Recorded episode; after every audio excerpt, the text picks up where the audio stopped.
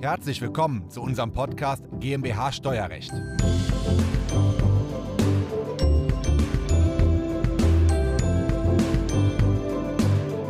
Manchmal kommen Mandanten zu uns in die Kanzlei mit einem Immobilienkaufvertrag im Entwurf, wo ein gesamter Kaufpreis für alles Grundstück, Gebäude, Inventar geregelt ist. Wenn ich das sehe, ja, da schlage ich die Hände über den Kopf zusammen. Das ist so steuerlich nun wirklich nicht optimal. Das geht deutlich besser und worauf Sie dabei achten müssen, ja, das erzähle ich Ihnen heute in diesem Video. Diese Folge ist der Audiomitschnitt unseres YouTube-Videos. Das Video verlinken wir Ihnen in der Beschreibung. Mein Name ist Christoph Jun, ich bin Professor für Steuerrecht und Steuerberater.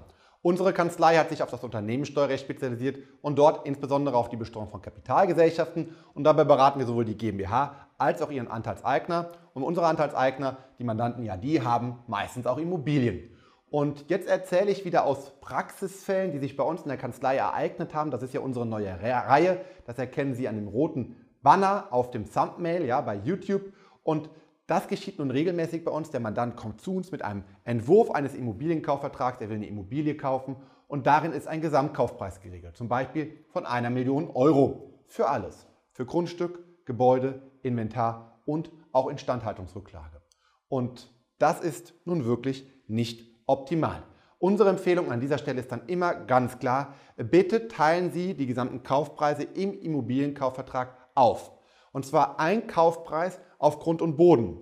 Am besten möglichst niedrig, weil den Anteil für Grund und Boden, ja den können Sie nicht abschreiben. Den Kaufpreis können Sie nicht abschreiben und es fällt Grunderwerbsteuer an. Der zweite Teil, ja das ist der Kaufpreis für das Gebäude, weil steuerlich unterscheiden wir zwischen Gebäude und Grund und Boden. Den Teil fürs Gebäude, ja den können wir steuerlich abschreiben, ja, und gleichzeitig fällt dafür leider auch Grunderwerbsteuer an. Aber Vorteil, wir können abschreiben, in der Regel mit 2%, in manchen Fällen bei Altbauten mit 2,5% und im betrieblichen Bereich häufig mit 3%. Also je höher der Bereich ist, desto mehr Abschreibung. Es geht aber noch besser. Der noch bessere Bereich, ja, das ist das Inventar. Wenn Sie zum Beispiel eine Küche oder ähnliches mitkaufen oder Lampen oder Regale, die noch verbaut sind, ja, dann, dann listen Sie das im Kaufvertrag auf, weil den Bereich des Inventars, den können wir deutlich schneller abschreiben im, im Bereich der Küchen und von Möbeln als über 50 ähm, Jahre im Immobilienbereich.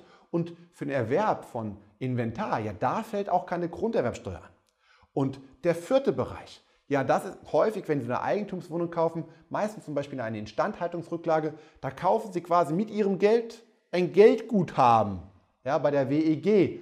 Und dafür brauchen Sie nun wirklich keine Grunderwerbsteuer zu zahlen, weil Sie zahlen Geld für Geld. Und das sollten Sie unbedingt auch im Immobilienkaufvertrag mit aufführen. Und das sind die vier großen Punkte, die Sie in den Immobilienvertrag mit aufnehmen, um selber steueroptimal aufgestellt zu sein. Wir machen ja sehr viel mit Immobilien. Schauen Sie mal auf unsere Webseite. Auch die wichtigsten Artikel habe ich unten in der Videobeschreibung verlinkt. Auf unserer Webseite haben wir sehr viele Beiträge zum Immobiliensteuerrecht. Auch hier bei YouTube gibt es eine eigene Kategorie, also eine sogenannte Playlist für Immobilien und deren steuerliche Optimierung. Und wenn Sie Fragen haben zum Immobiliensteuerrecht, ja dann rufen Sie gerne bei uns in der Kanzlei an. Wir beraten Sie dazu sehr gerne und stehen Ihnen dafür alle Fragen gerne zur Verfügung. Das war der Audiomitschnitt unseres YouTube-Videos. Den Link zum vollständigen Video finden Sie in der Beschreibung. Wenn Sie Fragen dazu haben oder einen Beratungstermin vereinbaren wollen, dann rufen Sie gerne bei uns in der Kanzlei einmal an. Unsere Telefonnummer ist die 0221 999 832 11. Wir freuen uns auf Ihren Anruf und wir hören uns im nächsten Podcast wieder.